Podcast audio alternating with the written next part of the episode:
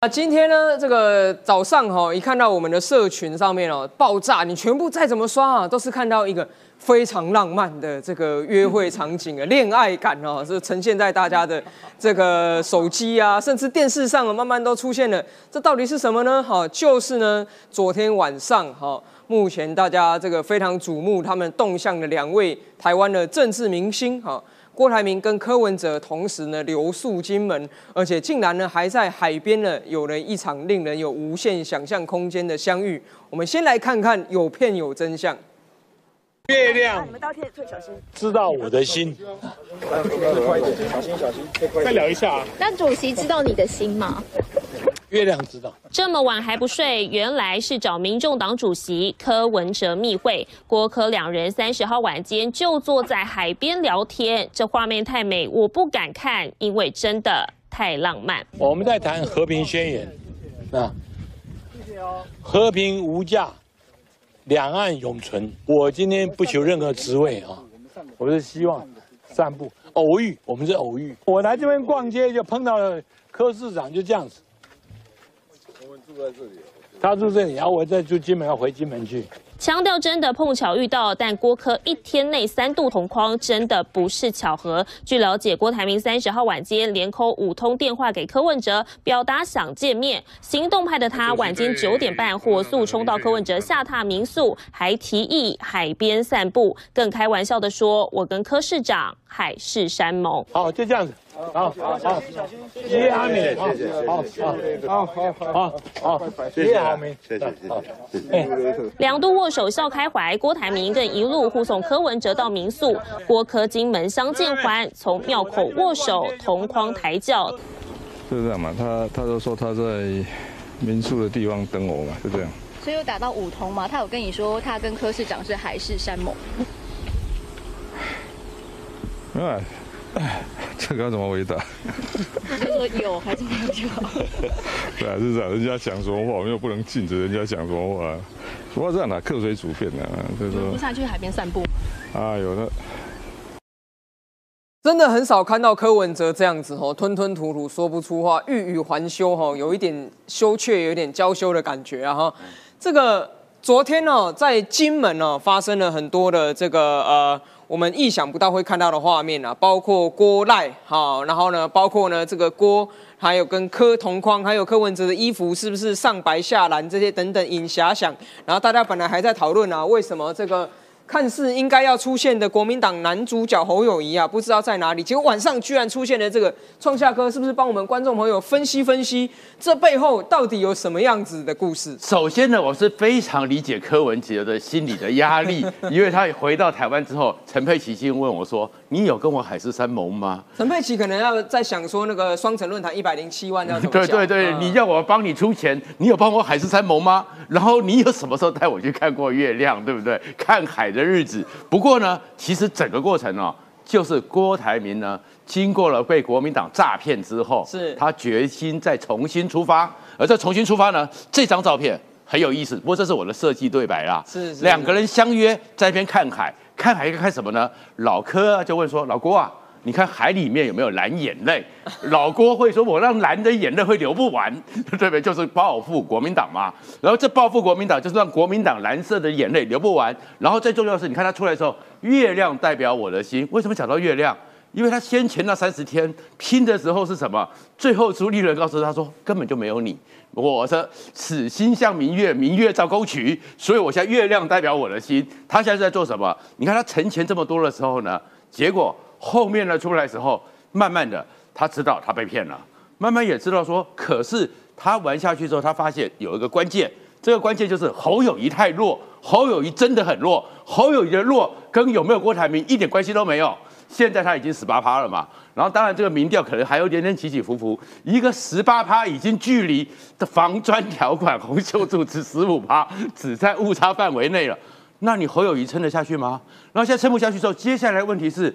非绿的整合，你过去国民党朱立伦和侯友谊很骄傲，就是说你们国民党要来整合非绿，现在告诉你不是了，现在是我们来整合你国民党。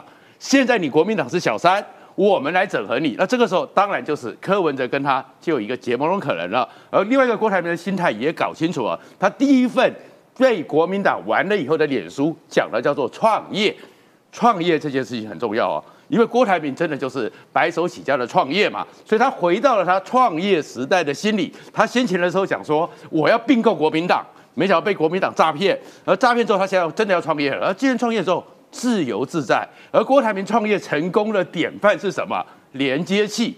所以他现在就在做连接器，他就是连接器大王嘛。那连接器大王什么？现在你这个整个所谓的菲律里面，国民党有一块，而国民党这里面呢，还有牛鬼蛇神派和宫廷派，对不对？而他现在就要把牛鬼蛇神连接成为他的王朝马汉，然后呢，柯文哲也要把它连接起来，然后呢，剩下还有许多可能是浅蓝的，或是中间的，比较对民进党有意见的。他通通代表着我可以连接，甚至于是说连赖清德我都可以跟他对话，然后都可以跟他对谈，而且他在里面展现是他的主导性。是这主导性是什么的主导性呢？你去看呢，就是他在处理这个过程的时候，这个哦，今天柯文哲白银那边有补充个故事啊，就说其实呢，他们柯文哲说不是他们相约，嗯是郭台铭说喝醉了。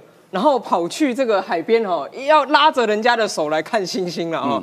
那当然，我有看这个网络上面那种网友说啊，这样很像是郭台铭啊本身啊之前被这个遇到那个比较渣的伤透了心，然后有一天半夜喝醉的时候去找这个之前有过暧昧的对象哈，想要来谈心一下。当然，创夏哥刚才分析说他要创业，他要来做政治连接器，对不对？那可是你说这样的连接会不会导致炸锅？哦，因为你看之前他曾经讲过嘛，哈，他对侯也是海誓山盟啊。嗯。好，曾明忠有讲说对郭非常有信心，相信郭会兑现承诺。然后那个赖世宝说啊，郭应该是想替国民党把柯拉过来。好，这是国民党的的想法。然后侯友谊啊，之前这个这个伤透了郭台铭的心，大家说现在是相信郭董守护中华民国。不过呢，昨天其实郭董的这个行程有非常多的妹嘎嘎。包括呢，他遇到赖清德，其实这里面也有一个美高跟观众朋友报告，其实本来他们没有要直接同框的，是郭改了行程呐，改了行程冲过来，刚好在赖清德出现的时候，他要来这边，为什么呢？因为他要澄清，好有一个信封，他们写面呈赖主席金门和平宣言，和平与战争，中华民国国民郭台铭，而且他还跟赖说。看完之后书面回复我，非常霸气总裁的这样子的一个，然后包括后面的城隍爷郭科抬轿哈，帮城隍爷抬轿。啊，侯友谊心里看了不知道会不会觉得惊惊 哦，郭科如果不是要帮侯友谊抬轿，那怎么办？那创夏哥，你刚才分析到说他的政治连接器，这个局真的会成吗？这个局成不成不知道，但是呢，他当年的时候做连接器的人，也没有人觉得这么 low end 的东西，你可以成为人类史上最大的企业主，百万员工只有一个。人类历史上一个企业有百万员工，也就他一个，就是他，就是他，他就做成了啊，低头啊，跟你撸啊，跟你抢啊，跟你什么的手段都做得出来。你不要看他，我们既认识他都已经是巴西总裁了。三四十年前，他真的是什么的身段都可以放下来。是，他现在在做的就是连接器。然后现在呢，关于国民党啊，我只想到一件事情：古有夜郎自大。现有老 K 自怜，对不对？还以为自己是大到了，是可以去控制局面。你们都说什么要有承诺？你们对郭台铭有承诺吗？拉着他的手，黄建庭去祷告，祷告完毕之后就把他给玩掉了嘛？就算你们国民党，你侯友谊说相信郭台铭，但是郭台铭会相信你们吗？郭台铭那三十天多么相信你们，你们怎么玩他？所以他就更不玩。可是现在的局面就回来了嘛？回来的话呢，赖清德当然现在正在。继续的改变自我，扩大争取。可是菲律那一块里面很小的吧？小三叫做谁？小三叫做国民党，小三叫做侯友谊。国民党已经是小三了，侯已经是小三了。对，如果郭台铭他现在是没做决定，搞不好他上市的时候不是有放出一份民调吗？是，搞不好现在这个局势里面，郭台铭自行参选。小事叫做侯友谊，所以在这个情况之下，你国民党还有什么资格讲话？然后他现在呢，其实他在做的就是掌握主导权，因为本来呢，这场是整个基门的城隍爷绕境，对不对？柯文哲要去，然后他真的看到了陈玉珍在电视上讲到，打电话给陈玉珍说他也要去，可是他已经买不到机票了。多有诚意啊！私人飞机直接私人飞机就直接飞去了。如果他真的有诚意，哎，老侯啊，我我有机会我载你一下，他也没有啊，对不对？机位满了，机位满了，私人飞机的机会满了，老侯就没去。可去到那边之后，哎，现在柯文哲呢，心里正在嗨啦。柯文哲讲说，哎，我已经是第二喽，所以呢，柯文哲去蹭他四十秒，那变成是柯文哲在主导。但是如果他现在就被主导了，他就没有分量了。所以你看他的动作是什么？马上这个这个笔记，其实我们因为上次看过四年前他退出国民党的信，这笔记真的是他的是。可能在私人飞机的时候就想说，我不能被柯文哲吃掉是，我要主导，所以这应该还有点颤抖，对不对？应该是在他私人飞机上写下来的。他马上告诉你说，不是只有你柯文哲能够吃我，我也可以去找赖清德。他也有招，他也有招，所以他的意思就是我没有被你柯文哲吃死。可是后面那这个机场呢，我怎么样证明我是可以有自主性的？是不是你柯文哲？所以柯文哲是吃了闷亏了，喝了点小酒。郭台铭的酒量，根据他商场上，我听说一些财经记者没那么差啦，喝了几杯高粱，也不至于就变那么鲁啦。但是酒是好工具嘛。喝了点酒，打了五通电话，我非要去看你，然后弄到柯文哲的幕僚有一点不舒服。可是柯文哲要不要见他？柯文哲不敢得罪他，还是得见啊。还是得见啊嗯。知道谁在主导这个局？说我才是主角，我才是运镜的导演，我不是被你柯文哲剧本写好的编剧。郭导，郭导对，现在要变郭导，他在导演这个局。那导演这个局是在导演什么呢？连接戏是做什么？现在你国民党，你继续看着侯友谊下去。是你现在侯友谊呢，还没经过全代会哦。那还没通过全代啊？你说像洪秀柱那样子吗？那他还没有哦，连换柱都没有，现在没有换侯的问题哦。是洪秀柱经过全代会通过，那才叫做正式他是提名。被临时全代会换掉了。对对，然后后面办的是临时全代会，哦所以洪秀，那现在侯友谊，你只是国民党中常会啊，国民党全代会七月还没过哦。哇哇，那如果七月的时候，你七月的时候侯友谊已经是十三十八趴了，然后就算你偶尔起伏一下，如果你继续这样搞下去，当你到了十五趴的时候，小鸡会吓死了。那小鸡怎么办呢？小鸡会不会讲说，哎，换啊换啊换啊？当时洪秀柱十五趴的时候，大家就逼着要换了啊。那你侯友谊呢？那你侯友谊现在下去的时候，金门的议长不会讲说，我跟他不熟吗？那么多人都是的哦，呃、你说我是牛鬼蛇神啊？那我牛鬼蛇神怎么敢碰到你警察呢？侯友谊，所以他七月这件事情，他就有一个变数。而这变数里面是国民党内部里面会不会有一个声音是，哎，侯友谊真的不行啊，侯友谊不行啊，侯友谊现在跟朱立伦一样嘛，民调都是一成不变，都是一成已。经那到一字头的意思，得到一字头，那怎么办？然后七月是一回事，到了九月呢，他有个空间呐、是。九月十五号他就可以恢复党籍，是。然后十一月才要登记，哦，还有两个月时间，还有两个月的时间，九月的时候，如果这个时候国民党要不要回，有没有人他不要讲话，他现在都不讲话，他对政治都不表态，但是他只要是每个县去一做直创造声势就，创造声势，我去创业座谈会，我跟你讲 AI，总比你侯友谊到目前为止只有考古的兴趣去看马英九。是 AI 啊，猴猴 GPT 也是。可是问题是，他可以真的是看到那些比较年轻的嘛，对不对？嗯不像你侯友谊现在只有考古的兴趣啊，马英九、毛治国、江宜宜桦桦，我们现在年轻人谁认得几个这个古代的人物？所以他就去创造，然后他的一个青年创业座谈会，然后呢，金门大学我就捐点钱，那这去的时候，你说那些国民党想选立委的小鸡是会不会去参加？是他有没有想说他要参选？是会不会去参加？会呀、他的声势多强，所以到九月是个变数。然后另外一个，他现在如果直接跟柯文哲配，他就被吃掉了，他就是没价值了。可是如果他拉了一批郭台铭的创业的股东群，是，而到时候跟柯文哲可以谈判，跟国国民党可以谈判，这个才叫做可以谈判，对不对？连接器。这个柯跟郭在旁边看海哈，这个最大家联想到很有名的戏剧《造浪者》啦。郭导到底要导演什么戏哈？很多网友说是柯在我心中的名字哈。这个这个柯跟郭之间的关系是什么？然后呢，现在还有呢出来的相关的这些民调哈，有这个总统大选的这个民调支持度，侯科的啊赖萧的好都有人在做。然后这个侯友谊见面会已经结束了，吴子嘉开始说要邀请柯文哲这些等等的。当然，很多人担心说啊，会不会这些争议啊、蓝营啊，就是说啊，会不会绿的会见缝插针？没错，我们今天就要邀请绿营来见缝插针。我们请山田魔一帮我们分析一下，刚才前面讲的这些，到底刻在你心中的名字这场戏要怎么演下去？这场戏哦，真的要演，真的是演不完哦。要不要唱一下？刻在我心中的名字吗？阿苗，你要一起唱吗？高小怡都敢唱，你为什么不敢唱？没有，重点是蓝蓝营哦，他们现在是扎梅三明海水啦，给那里金价拍水哈。昨天山盟海誓的讲完哦，今天是真的很抱歉，结果真的让让郭董伤透了心，去听海哭的声音哦，真的是很好笑哦。所以我这个想要跟大家来补充一下这个新闻啦哈。你看学者就有讲说，哎，这个。柯郭配一成型，国民党铁定山崩地裂，魂飞魄散，六神无主哦！你看讲到这么严重哈，的确是因为昨晚哈在跟呃柯文哲、郭董跟柯文哲两个人在山海誓山盟然后大家为什么会认为说柯郭配一成型，国民党阵营铁定会山崩地裂，魂飞魄散，六神无主？为什么会这样子呢？哈，因为你看他说。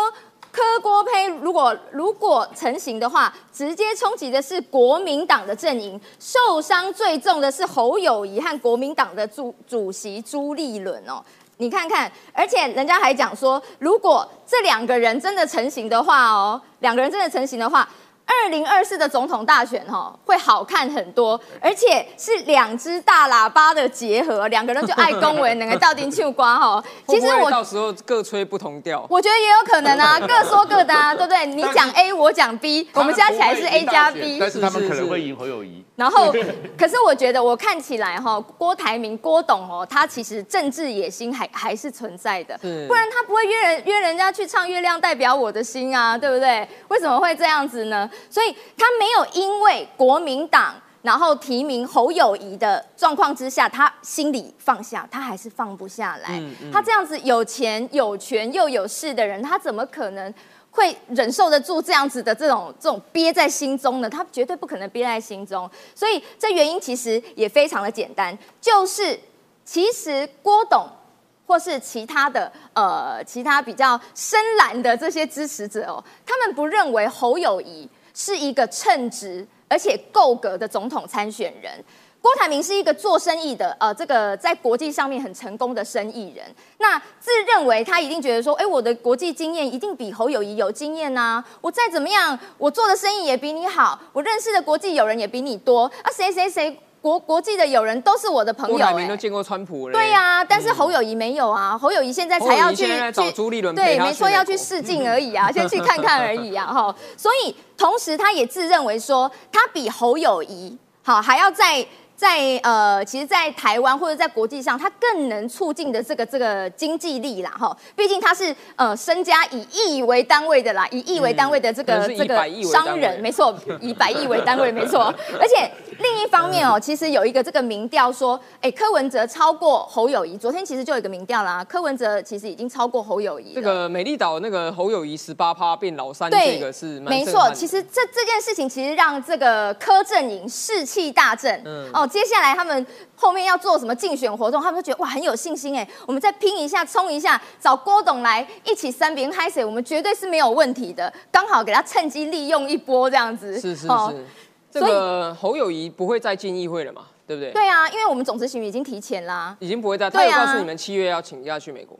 他到现在都还没有说清楚。哦，因为也许七月如果他被换掉，就不用去美国，哦，就不用去美国了 哈，就可以立刻立刻进来议会，是叫不要不要再不要再等了哈。是因为这个我们刚刚有讲到了，有人在做一个民调分析嘛，他把侯科配哈做成一组啊，我是不知道为什么科愿意去配侯当副的，但是侯科对赖萧哈，就是他帮民进党模拟了萧美琴作为副手这样之后，侯科配四十二点三，赖萧配四十点五，看起来好像侯科配。还反超哦，变成第一名。那这个时候就让人联想到二零零四年的时候，哎，是蓝营当时也搞了一个连送配嘛，哈，想要用这样子这个国民党大蓝加上亲民党小蓝，哦，联手看看能不能够把绿营拉下来。那在场呢，我们有这个胡忠信大哥，非常了解台湾的政治，从过去到现在所有脉络，是不是？请胡大哥哈，帮我们分析一下，哎，现在的局面有没有可能到时候蓝白真的整合成一组啊？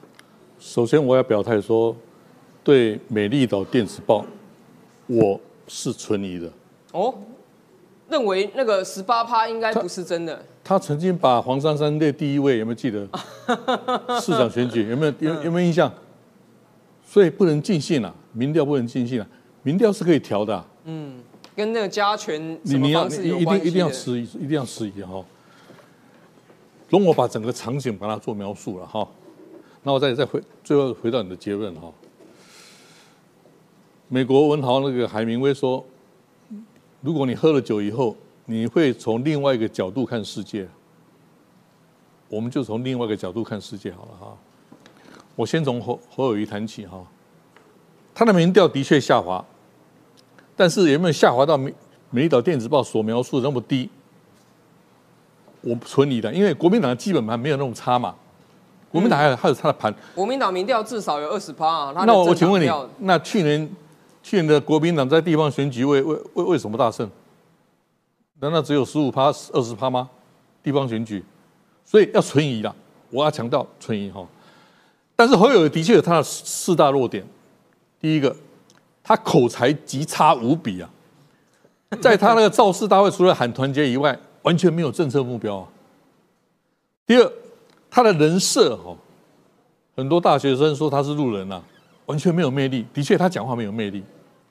我我我我也曾经听他在讲台上讲演讲，我说怎么没有完全没有魅力？的确没有魅力啊！他有讲一个淡水阿吉哦，哦，那变一个新闻而已。哦，他他没有没有没有。第三呢，他完全没有国际观。你你到目前为止，他没有谈谈任何的国际论述，包括两岸论述也没有。他是喊几个口号嘛？哦，喊几个口号啊？呃，反反反台独啦，反一国两制啦，哦好，那对九二共识又不敢碰，哦，他他唯恐得罪本土票嘛，好。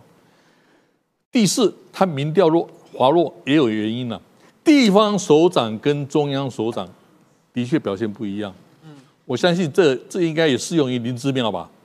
哦是好是是，昨天的大戏基本上就是一个在演一个郭科合合作的合，基本就舞台郭科，我我没有说配，我没有说配哈哈，和好合合作的合，谁胜谁负我们先不讲，郭科把金门当舞台，意图营造第三势力来挤压侯友谊，非常清楚，非常非常清楚，双方各得其利，不管郭或或科。然后呢，是不是真的会取而代之，把侯友谊变成换柱二点零呢？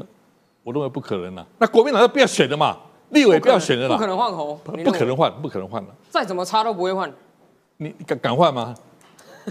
啊，够开戏，够开戏！你要你要讲你要讲呀，蠢戏的啊。好，第四，我昨天我昨天最存疑的哈，坦白讲了，我最大的疑问就是，为什么郭台铭在那个场合提出两岸和平的那个的诉求，在那个地方再度强调，而且硬要赖清德塞下去，把赖清德硬要他收，你不觉得很奇怪吗？嗯，当整个第一岛链都在演习哦，连南韩都允许日本用用那个太阳舰，你们那个那个那那那军舰，那战前的那个海海军海军军旗的时候，到菲律宾到澳洲演习的时候，为什么只有一个人在基本谈两岸和平？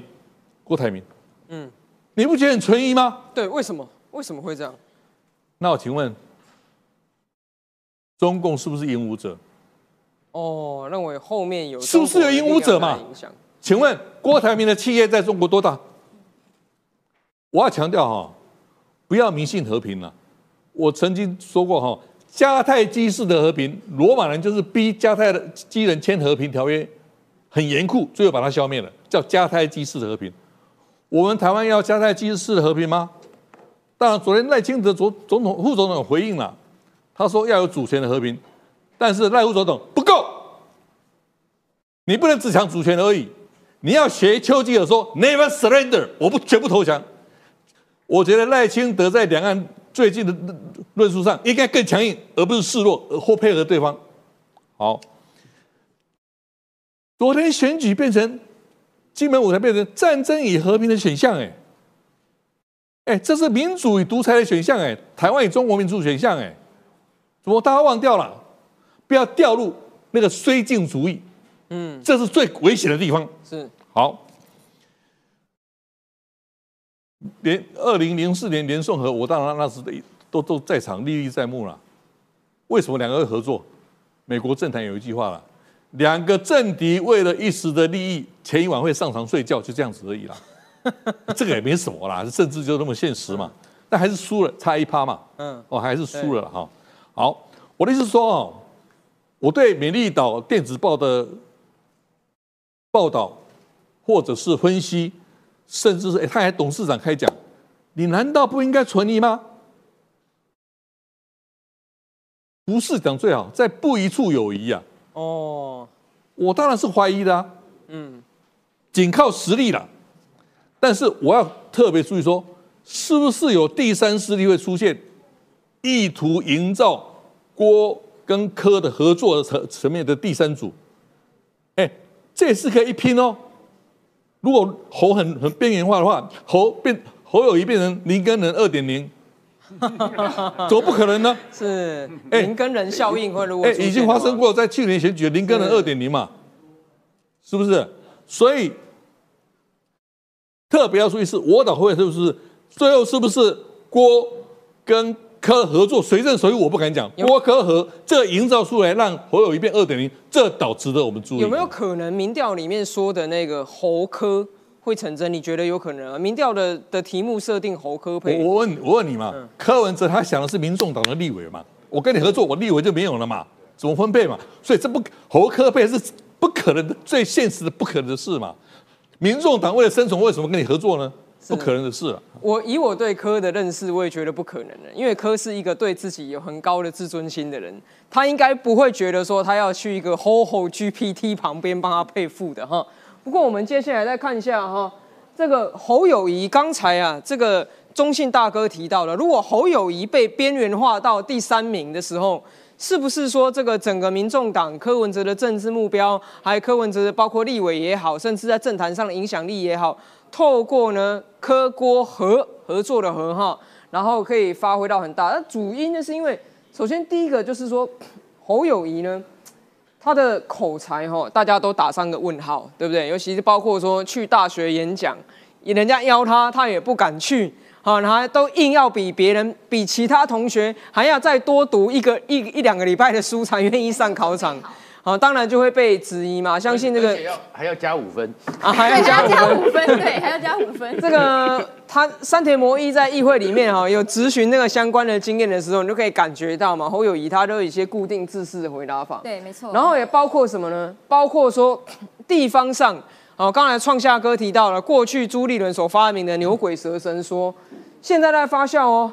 金门议长挺郭科，金门的这个国民党籍的哦，也是党籍的哦。他说啊，一定支持郭科配哦，因为他符合金门的民意啊。对党内换候声浪还顺其自然呢，他竟然跟人家顺其自然。然后呢，还进一步说侯友谊如果到金门呢，接待上可能没有这么热络，简直就是已经把侯酸到哈，完全不像是他自己党籍提名的啦。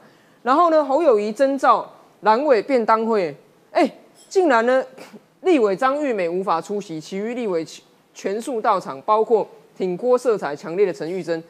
照理来讲，应该是所有立委都要来嘛，对不对？所以以后侯友谊如果到立法院要建这个党团，可能还要发假动，对不对？这样子大家才会全部来啊。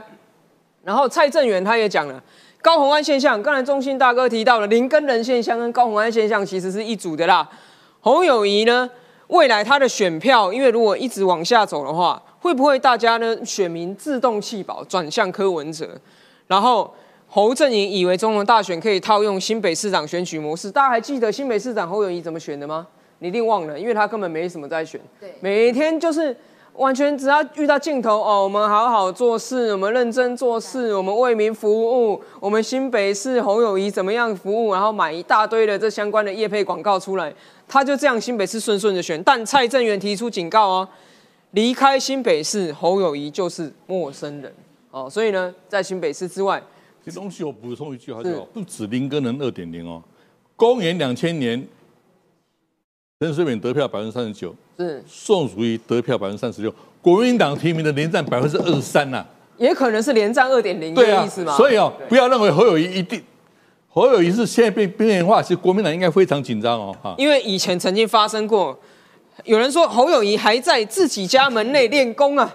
哈，新北市吼吼做歹机，敏感议题不敢回答，政治不沾锅，这是高人气。可是呢，变选总统之后还是这种路数，久而久之让人家感觉到他都是在说一些正确的废话啊。你说啊，守护国家，对，有人会反对说我们要守护国家吗？人家想听你讲的是你要怎么守护国家嘛，可惜说不出来，对不对人？家听到是说我来高雄都抓坏人，所以你可以看到这些舆论上面呢，其实我们现在在这边列的哦，其实不是绿营的讲法，而是很多蓝营的讲法。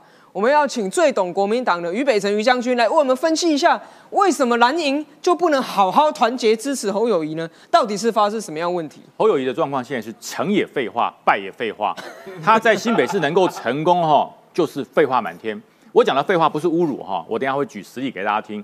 侯氏风格就是什么？遇到任何有伤害的事情，闪过就躲过，然后就用废话来代替。最常讲的废话就呵呵揍代级。现在又新一个废话，就是为中华民国能够这个枪林弹雨在所不惜，多了一点的废话因为。新北市现在枪林弹雨啊，呃，所以他在所不惜啊，所以他去选总统新北。市最近枪击案枪林弹雨啊，对对对，他果然民进党要认真点，八十六颗不是八十五颗，差两颗，差一颗。差文宣写错了，民进党有有道歉，有道歉昨天有道歉对，因为少了对要认真一点少了一颗的政绩啊，所以有有道歉。那另外我讲侯友谊的四两拨千斤，成就了他在新北市的高人气。可是呢，当他这个四两拨千斤要选总统的时候，就变成大灾难。为什么大灾难？因为第一个凸显他没有国家领导力。我刚刚为什么讲废话，不是侮辱他的话哦。现在不管是郭侯还有赖清德，都主张和平。废话，两千三百五十万人，有谁不想和平的？对不对？哪个说我生来就是为战争而生？我是军人，我也不是为战争而生啊。军人是为了和平而生啊。如果没有和平，何必要有军人？所以说，每个人讲我要和平，不要战争。来，我告诉大家一个，为什么我说这是废话呢？因为大家在过年的时候见面就发财发财，哎，发财是不是大家希望的？有谁不想发财？那真的发财吗？对，那如果说过年的时候遇到阿苗，跟阿苗说，哎，好好工作，好好工作，努力工作，努力工作，你一定很不爽。哎，过年的你叫我好好工作就放假啊，你为什么不叫我发财？对，如果不工作怎么发财？嗯，不工作怎么发财？哎，发大财，发大财。嗯，那那你我不工作怎么发财？发财的方法只有两个，一个是好好工作，拼命工作会发财；第二个就是良好的投资理财的方式，只有这两个可以发财为你要讲。良好的投胎啊，吓一跳。良好的投胎是可遇不可求啊，对，那个在在天上就决定了。良好的投资方式，你才能发财，就跟和平一样，要如何获得和平？第一个，面对战争；第二个呢，就是好好谈判。就这两个，大家还想到第三个方式吗？有第三个方式可以获得和平吗？所以和平是目标，它不是选项。你为了要达到和平，是要透过谈判的方式，还是逼不得已要面对战争？这两个都是达到和平的目标。如果你既没有战争的本事，你没有勇气面对战争，你又没有强大的军事让你能坐上谈判桌，那请问如何获得和平？和平不是天上掉下来，发财也不是第二天就会中头彩。嗯，按照统计来讲，中头彩的人在一年之内都输光光。对，所以说那个天上掉下来的和平很快就会消失，就跟天上掉下来的财产一样。所以现在所有的总统候选人，哪一个可以讲出来如何达成和平的方式？就好像是过年，你告诉我怎么样可以发财？哎，报你一只股票，买一定发。这哎，这好像犯法，对不对？这好像犯法。可是呢，就像一个我报给你一个和平的方式，你跟习近平讲完之后，你一定可以获得和平。谁来报这个方式？你没有国防实力，你没有军事实力，习近平为什么要跟你坐上谈判桌？是所以这叫痴人说梦，谁都想要和平，谁都想要发财。请问怎么发财？怎么和平？这就变成侯友谊的罩门啊啦、哎，那想请教于将军哈，对蓝营来说，难道柯文哲真的是比侯友谊还要更好的选项吗？蓝营的选民真的会这样想吗？呃，蓝营的选民有两种哈，一种就是说那种叫做非常忠实的铁蓝。什么叫铁蓝？你知道？就是国民党推出一颗拔蜡，我都会投他。对，这叫铁蓝哦。我我认识过这种选民，我说你要选谁？啊，党推谁我就选谁，就是选谁。这多少？这种多少人？大概占十趴。整就是体国民党选整体国民党的十趴，党员的十趴，所以二十万人大概就两万人。哦，是是是，对两万票，就是有两万人的国民党员，就是你推谁我就投谁。就是让是朱立伦好伤心哦。呃所以所以朱立伦还算不错，他也拿了三百多万票。对对对对对，所以就两万党员，就是你叫我投谁我就投谁，就两万人，就是国民党党员的百分之十。那可是你想想看哈、这个现在侯友谊可能连这两万人都掌握不住。啊，真的，，对，因为这国民党人说，哎、投谁都行，投这个不行，为什么？蓝皮绿股，他现在还是被认为蓝皮绿蓝股当然不纯正。对，不不纯蓝，不是纯正蓝，对，因为你在四大公投的时候，你没有表态，他现在讲核能是选项也不行了吗？他讲核能是说在核废料可以处置之下，它是个选项，那不是废话，那是多了一点废因话、啊。为核废料也没办法处置啊，核废料，核废料怎么处理？就是不能处理，所以他讲废话嘛。所以说比较这些铁蓝就讲说，哎呀，他假的，他是卧底。为什么你知道？这些铁蓝唯一心中的痛是支持了李登李登辉。这些铁蓝当时国民党宋楚瑜推出了李登辉，他们也去支持他，最后被骗了，所以他们觉得被骗，不想再被骗第二次。所以侯友谊连这百分之十都没有，百分之十都没有。那他的原来的中间选项就是他之前讲说，哎，我在中间，我非蓝非绿，我抢中间的票，现在中间票也跑啦，你去支持核能，那搞什么？他跑啦，对不对？然后呢，你跑去绕跑，跑去选总统，你说好要做好台北市的，后后做歹到哪里去了？他现在就是中间原来固有的选民松动了，然后呢，国民党的深蓝又不相信他，所以侯友谊的选项会不会掉？新北市有一个非常非常著名的地方叫十八王公庙，是对。现在哈，大家要到新北市板桥的台新北市政府去拜拜，为什么呀？有一个十八趴的侯友谊，对他将取代十八王公庙，成为新北市人民心中的新朝圣地点。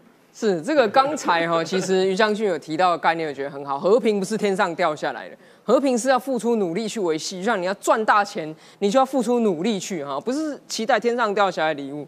最近呢，赖清德他去台大好演讲的时候，有帮学生拍一个快问快答。然后呢，这个赖赖清德呢，就这个呃被问到说，如果可以的话，你最想跟哪一个国际领导人吃晚餐？好，赖清德的回答说，习近平啊，因为他说呢，他会叫习近平放轻松一点。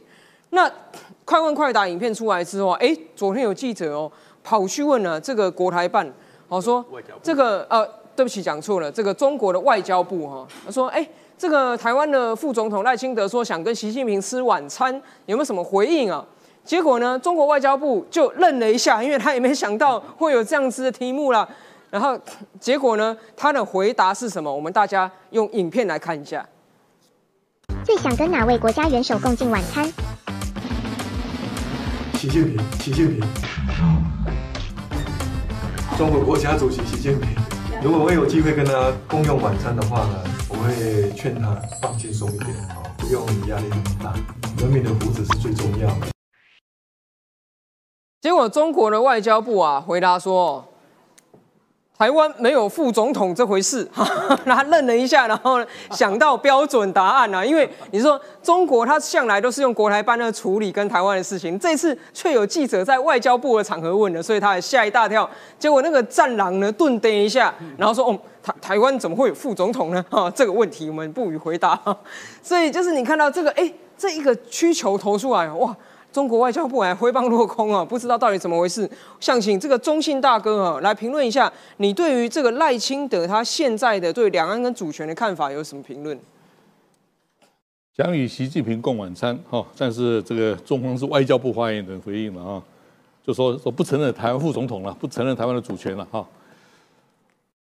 我不是民进党员了，但是我要在。在蚂蚁面前讲哈，我觉得赖清德主席或者民进党被去年的十一月二十六号的三百万票的不投票或出走已经惊吓过度。哦，在台独立场上退让太多了，我必须坦白讲，容我讲真话。他在行政院长任内说，我是一个务实的台独工作者。他现在说，台湾已经是一个主权独立国家，没有台湾主。独立问题，现在中华民国，中华民国台湾，哦，那这很矛盾呢。也许你想把那三百万票拉回来，但是铁杆率会不投票啊？你要好好思考哦。政治立场是要一致的哦。我不怀疑赖清德副总统的台独立场，但是如果你过度的。讲讲了过度的话，我觉得会让人家觉得你是为选票吗？我我不是真人物啊，赖总统，你谈政治，我谈原则了。有些基本原则，务实台独工作者，你说台湾已经是一个主权独立国家，没有必要宣布台湾独立，我觉得会让很多铁杆率会感到，如果万一他不出来不出来支持投，不出来支持你投票的话。你要非常小心。所以我就说，你要去拿捏清楚了，是还是要非常小心处理你这问题。是，其实呢，总统候选人哈、谈到国家主权的相关的问题的时候，不管你是哪一个阵营的，你的回答一字一句哈、其实都要非常清楚展现你的立场，不然不止对手会质疑啊，说不定呢，连你自己的支持者也会开始质疑。我们前面讲了赖。柯侯其实都是一样，都要好好的去思考这相关的问题。那不过呢，除了政治上面的表态之外啊，其实你要防卫国家安全，最重要的自己的实力是什么？这个才是一个很大的重点哦。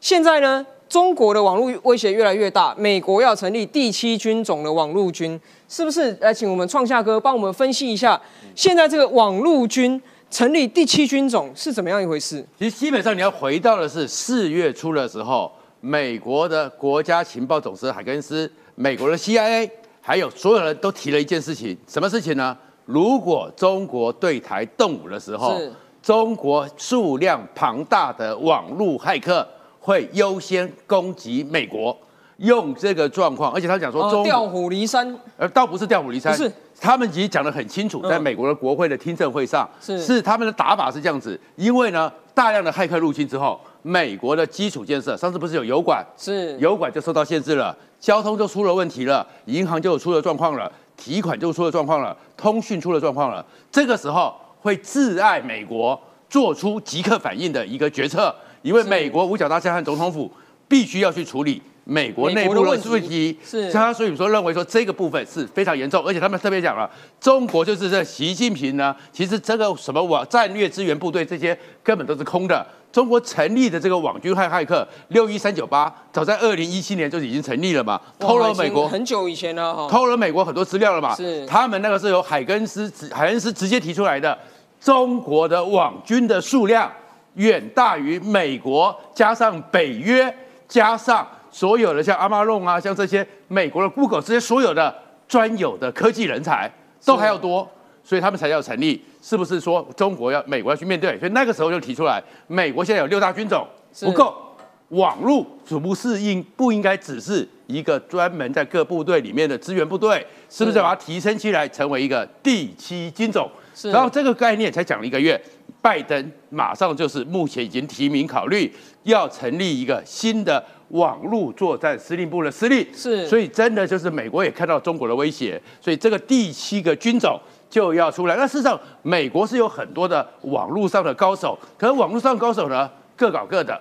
他们就是一些白帽的黑客是，白帽骇客，但是呢，没有一个同属。是那没有一个同属，你面对中国的人海战术、网海战术的时候，你要怎么办？所以美国才会发现，中国真正的威胁就是要正视。他早就有网络司令部，但是只是一个联系通讯。嗯，如果说就像美国，其实很早就有太空作战司令部，但是没有成立新的军种军种。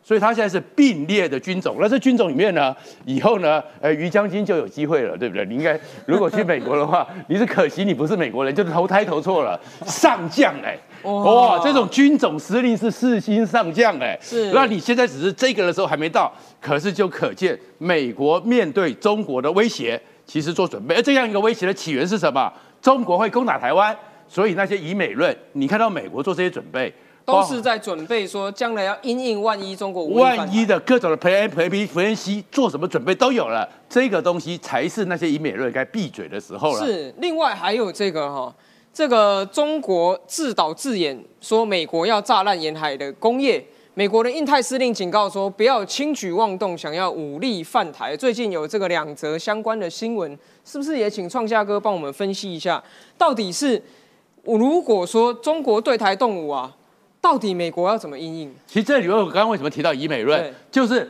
其实中国内部里面有很多人心虚了，但是台湾呢，有一些以美论的人呢又嗨了。兰德智库这件事情，说是南北夹击，其实几个月前我们也谈过，那个是兰德智库，因为我们自己的 CSIS 不是有二十四种兵推吗？推然后美国那个对中国特别委员会都有兵推，然后里面都谈了，所以呢，在兰德智库对于台湾问题的时候，有一个退役的将领。是提出了南北夹击的概念，是那就是说，如果这个时候你就那是一个退役的将领，在这个公开的研讨会上提出了南北绞他杀的概念。构想啊，他的构想。领的构，所以只是一个难得的一个听证会，那听证会里面，但是难得有没有正式的把它就变成一个 plan 的一个计划，有没有五角大厦都认可了都没有，那就是一个智库嘛，一个智库，而且智库都没有正式的，只有这样。但是中国呢，开始呢大肆的去炒作，哦，你是要打我的，你是要打我中南部的，你是要让我的工厂是截掉的。可是你看起来好像是说中国是要去创造说美国要攻打中国，其实是。不是，你要回到的是中国现在内部其实开始紧张了，他们真的很担心习近平真的会打台湾。担心习近平脑袋不清楚而。担心，习近平脑袋不清楚，这代价很大，因为这个时候几几个月前的新闻，为什么现在透过他们的军事专栏《笑狼记》特别的拿出来，其实是想要释放一些讯号。转移这压力，然后在上个礼两个礼拜的时候，也有一个资讯，又是中国的军事专栏，因为你不能用正式的官媒啊，是正式的官媒，你马上总编辑就要下台去，去新疆再教育，周围的带风向周围，带风向是又透露出来说，哎，你还记得一个月前四路夹攻？是如果你打台湾的时候，中国会面对四路夹攻，也是在讲起来的话，是是告诉你什么？哎，小心哦，我们打不下去哦。然后这个《南华早报》在这个礼拜上个礼拜五的时候，礼拜六的时候公布一个中国北京清华大学的民调，里面是说只有百分之五十五的人支持一定要统一台湾，然后百分之七十一的中国人担心美中对抗越来越高，百分之三十三的中国人认为说不一定一定要用武力统治台湾，甚至有百分之二十二的人认为说不见得一定要立刻统治台湾。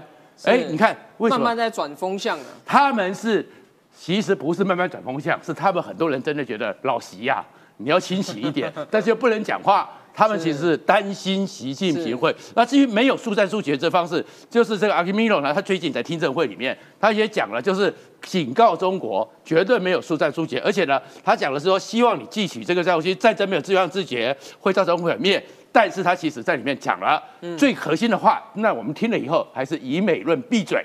以美论闭嘴是说，他因为拜登和奥斯汀只给他两项任务，是第一项任务就是完全的阻止中国武力入侵台湾。如果第二项任务、第一项任务没有办法做到的话，他的第二项任务就是美国立刻出动，而且彻底击败中国。是，其实美国的将领公开就这样讲了嘛。那如果说你还要再接收这种很多的阴谋论啊，在那边说啊，美国一定怎样怎样怎样，那你要去想想看呢、这些阴谋论讲到最后，它指向的方向是什么？它指向的方向是不是就是要你觉得，哎呀，反正没指望了，就放弃抵抗吧，反正未来没希望了，我们就不要再为了我们的台湾努力吧。那如果抱持了这种失败主义的话，说实在的，就算原本家财万贯，也会坐吃山空了。那我们台湾本身自己就应该要好好的来面对我们现在，因为我们住在啊不幸的住在中国这个二邻居的旁边所遇到的这些挑战。那接下来呢，我想要继续来请教哈，这个我们的魔医哈，到底说这个我们前面所讲的这些。美国跟台湾之间的这个互相协防跟这样子的合作的结盟的关系，面对到哈、面对到在台湾这些所谓以美论的挑战，会不会在未来的选战当中啊，一一的会发酵？我觉得这个部分呢、我觉得可以参考一下说，呃，最近最近有几个新闻，我跟大家报告一下哈。你看，他说美美中防长哦对话破局，美国防部哦，他中方拒绝会面哦，中方拒绝会面，我们来看一下，他说，呃。美中关系哦，目前紧张嘛，哈。那两国商务部长二十五日在呃这个报道指出，中国已正式拒绝在新加坡香格里拉对话期间与美国国防部长 Austin Lord Austin 会面哦。你看，他说他有讲到一个很重要的哈，他说呃，美国国防部发言人 Pat Ryder 在二十九日在一份声明中表示哦，中国在前一天通知美方拒绝美方五月初提出的邀请哦，哦，五月初提出的邀请，也就是让 Austin 和李尚福哦会面。但国防部在声明中也强调，我们相信开放式的沟通可以确保竞争关系不会演变成冲突。好，我们看到这个新闻，我们也可以知道哈，你看另外一个。另外一个新闻我也要跟大家报告一下，大家应该有看过了哈，就是中国民众在对于处理台湾议题有较大的包容性。他说，英国广播公司 BBC 今天报道，知名国际期刊《当代中国》有发表一份有关武统台湾的民调。好，民调结果是怎么样？他说，民调报告作者之一，新加坡国立大学的李光耀公共政策学院，好，他告诉 BBC 说，最重要的发现是大陆民众对解决台湾的问题手段比较有大的包容性，并不是像预期的一样，多数都倾向武统哦。我觉得刚刚我们讲到的说，呃，中国拒绝美，呃，中国拒绝美国的中国防部的对话。这件事情是非常值得关注的，因为拒绝对话其实很有可能会造成这些误判的空间。嗯，因为你没有正常的对话嘛，那当然就会对局势上面、国际的情势上面，你就会有所误判嘛。所以在这个中国不断以武力的威胁我们亚太区域的这个文呃和平的当下呢，要特别。我觉得要特别关注这个中国的发展。那我想，中共中国当当局一定是觉得说，他们自己具有优势啊，我们就是非常有钱啊，所以我就拒绝对话，我就直接让美国就范呐。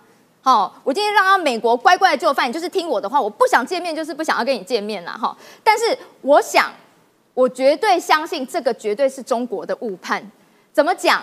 怎么讲说是中国的误判？哈，因为呢，呃，外界判断说。习近平，习近平他在多次哦，在国际局势的判断当中哦，他就有很奇怪的。有他自己习大帝的见解哈，只好说他喜欢听好话了。会不会？你会不会觉得刚不好意思，你刚刚讲到民调哦，对，你会不会觉得习近平其实离中国民意很远啊？一定很远啊！但是他又要中国的民意就听他的话啊，他他完全不在乎啊，他讲的就是正确，他讲的永远是对的啊，他哪需要小熊维尼，哪需要其他的民意？显示说中国不是完全，中国人民不是都大部分赞成对，所以我攻打台湾，所以我认为中国人民其实对武统这件事情根本就。没有那么热衷，热衷的只有习近平而已啊！就是他自己想要这样。对啊，他自己想要这么做啊，他就是就是强来啊，硬做啊，管什么管你什么中国民众怎么样想？我习大帝讲的话最有效啊，因为我就是皇帝啊，百年皇帝，万年皇帝啊，是。这个刚才摩伊哈提出来这份民调其实蛮重要的，大家有兴趣去网络上找这个相关的资讯都有公开在上面，你可以去看啊。你看完那个民调之后，你一定会发现一件事：如果中国有民主选举的话，搞不好习近平已经被赶下台了，因为他距离中国人的民意有点遥远。接下来我们还要再给大家看一下哈，关于哈美国在怎么样的继续去投资它的国防，然后怎么样继续的去强化，万一中国要轻举妄动的时候。美国该怎么做？我想要请这个于将军来为我们分析一下，现在在海军上面，美国做了什么样的努力？这美军哈花了超过五十亿美元做一件事情，大家觉得说美军现在对于太空、太空、太空军开始建立，就陆战队上去要把上面的这个 Starlink 整个要捍卫起来，让我们整个天空是自由的，够不够？不够，不够。美国除了天空之外，他想到海底。从天上到海底都要自由对，天上的链路连接起来了，海底也有链路啊。是，我们记不记得前一段时间我们外岛的海底电缆被中共恶意的拖断？是，就是千里网路嘛。是，所以说天上的网路通了，还有海底的网路怎么办？现在美国在做这件事。美国说海底下不只有网路啊，还有油管啊，是，还有资源，还有稀土都在海底，所以这个海底变成整体世界霸权争霸的一个重要的地点。那海底没有办法长期让人在下面工作，怎么办？我们用潜艇放出无人潜艇，放出微型潜艇来争取底下的控制权。无人潜艇，还有微型潜艇。因为大家可以看哈，大家觉得说啊，海就是水嘛，没有，海底下有海的地形的，是它有海底的大陆棚，有海底大陆棚的边缘，然后下去深海。那边缘就海军就海底作业员来讲，那叫做深海的陆地。嗯，那上面摆了多少东西？有稀土。有油管，有我们的网络连接线都在上面，怎么办？要捍卫。所以美军编列了超过五十亿美元，一千五百多亿台币，在做什么事？在做潜艇霸权的改造。他把维吉尼亚级的攻击潜艇，还有海狼级的深海侦察潜艇做了一个改造。怎么改造？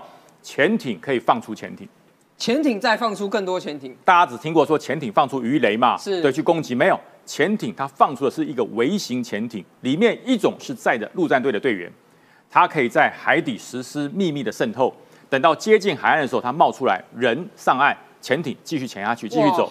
然后等到我完成任务之后，到了下一个点，潜艇来接你。所以除了天降骑兵，还有海底骑兵会出现。除了天降骑兵，还有海底骑兵。然后呢，有人的微型潜艇没什么了不起，我放出无人潜艇，是这个潜艇可以到人不能进入的深度，在海底下实施探勘、作业、情报收集。你所有上面经过的，不管是潜艇，我们用潜艇是监视船只是，它这个无人潜艇是监视你的潜艇来往，你的中国的核潜舰、中国的各种潜舰来往，这个无人潜艇它永远趴在那里。哦，就是把这个所谓的侦查的范围再扩大。扩大，而且呢，它因为里面没有人，所以它在海底的作业时间可以很长，是可以呃不用补给，不用补给，还有人在海底久了后，它会发疯啊，啊，那个空间幽闭会。发疯，所以说他用这种方式改变了所有人体极限可以做的事。所以美国在做这个事情，这多久？他说没有，这个还没那么快，是十三年之内。可是美军所给的底线，大家要打个对折。他说十三年，大概五年，大概五 年。我跟你讲实，际进度会变快对对对，美军所做的十三年是说完全量产服役到定位叫十三年，可是呢，他在量产服役之前已经开始执行任务了已经。开始应用了。对，所以人家在还没有看过 F 三十五之前，以为那是优服；哦没有看过 F 二十二之前，哇，外星的飞行物，不是是，那是他在秘密研发的。是所以说大家如果看到海底有一个不明的物体经过，大家不要认为那是海底的亚特兰大提斯所遗留下来的东西，那就是美国他在做的黑科技。对，那其实美军除了无人潜艇在这，它还有在做很多的事情。所以说，呃，什么叫自动，什么叫全自动，什么叫半自动，美国是会用行动来告诉你。是，另外呢，还有这个俄乌战争的最新的一些近况，是不是也请于将军帮我们快速的摘要一呃，下？我很快跟大家讲一下，什么叫风暴兵？那是看到《Star War》里面哈，那个穿着白色衣服、拿着枪的，咚咚，那个叫风暴兵。是那个风暴兵是整个帝国里面逃亡最多的兵。啊，这对逃亡最多了对，因为啊他是基因复制所产生的人。然后这些人呢，没有接触过外界任何的讯息，所以呢，他就是打仗、在打打仗、打仗再打仗。可当他跟人接触之后，发现原来人不是用来打仗的，人是用来生活的，所以风暴兵就逃了。是那么俄罗斯这个风暴兵的状况一模一样，它有很多是从整个乌东地区所征召来，本来是亲俄。所以他认为说，我只要帮俄罗斯打仗，我就可以获得人权、获得自由、获得所有东西。后来发现是骗局。被骗了。对，叫你上战场不给你武啊器，叫你上战场不给你补给，叫你上战场不给你支援。这些风暴兵就说，那简直就是把肉丢到砧板上等刀切而已。哇我何必变成一块待宰的肉呢？是所以这些人集体逃亡。他说没有，那不多啦，三十九个而已。现在又有一个排长带着一个排跑了。哇，对，跑了以后，甚至瓦格纳佣兵直接说：“我告诉你啊，我这个俄罗斯啊，里面可能开始会有政变了。”是因为这些被你骗的人觉醒了，这些风暴兵觉醒了。原来人生来不是为了打仗，人生来为了生活。是你把我当成战争的机器，那我就要让你下台。所以这是瓦格纳首脑直接说，他说：“我告诉你哦，乌克兰的这个士兵哦，他们作战的理由是为了求自由、求生存。我们去打仗的理由叫做哈被骗，连叫做被骗瓦格纳佣兵都肯定乌军哦。对对，其实瓦格纳兵亦有他意啦，就是说你不给钱，我帮你打仗，实在不给不讲道理。不给钱，不给资源，什么都不给。对对对，那其实啊俄罗斯说没有啊，你活着回来我才给你钱呐、可是他不会，他不会让你活着回战来，死了就不用给对钱，所以不给啊资源，不给资，不给枪弹，不给武器，什么都不给你那，就是说你不用回来，对，回来回来要给钱啊，活着对我是负担，死了为国捐躯。所以说瓦格纳这个首领就说，哎呀，要政变了啦。哪里有用人生命不给钱呐、拿人的战力不付代价，这就是普丁。所以说这整个政变哈、迫在眉梢，不止瓦格纳佣兵讲，其实全世界都在想。他说我不知道什么时候会政变，可是呢，这个集团已经绕跑了，已经到基地的后方了，政变的状况清晰可见。其实所谓的佣兵是拿钱办事嘛，你不给钱，他当然不办事啦。那其实今天你听完大家的分析之后，有一个观念跟大家分享：世界上有很多地方发生战争，从古到今就是这样。可是到目前为止，有一种战争从来没发生过，就是一个民主国家去入侵另外一个民主国家。这种形态的战争到目前从来没发生。你说，哎，为什么不会发生？为什么一个民主国家不会入侵另外一个民主国家？答案很简单，因为在民主国家里面要听民意，而所有的民意里面根本没有任何人会想要说我要发动战争，我要来这个主动要挑起战争的。所以民主国家跟民主国家之间其实就是和平的最大的保证。那当然，中国要不要民主，也许不是我们可以管的，但我们可以自己守护好我们自己的民主，以民主作为和平的屏障。我想呢，这是一个非常大的台湾二零二四年要面对的关键的抉择。那非常谢谢大家收看今天的节目，也谢谢所有的来宾。接下来，请大家呢记得要订阅我们频道，要开启小铃铛。未来每一天，这个九四二客数在中午的时候都会与你相见。我是主持人苗博雅，谢谢大家，拜拜。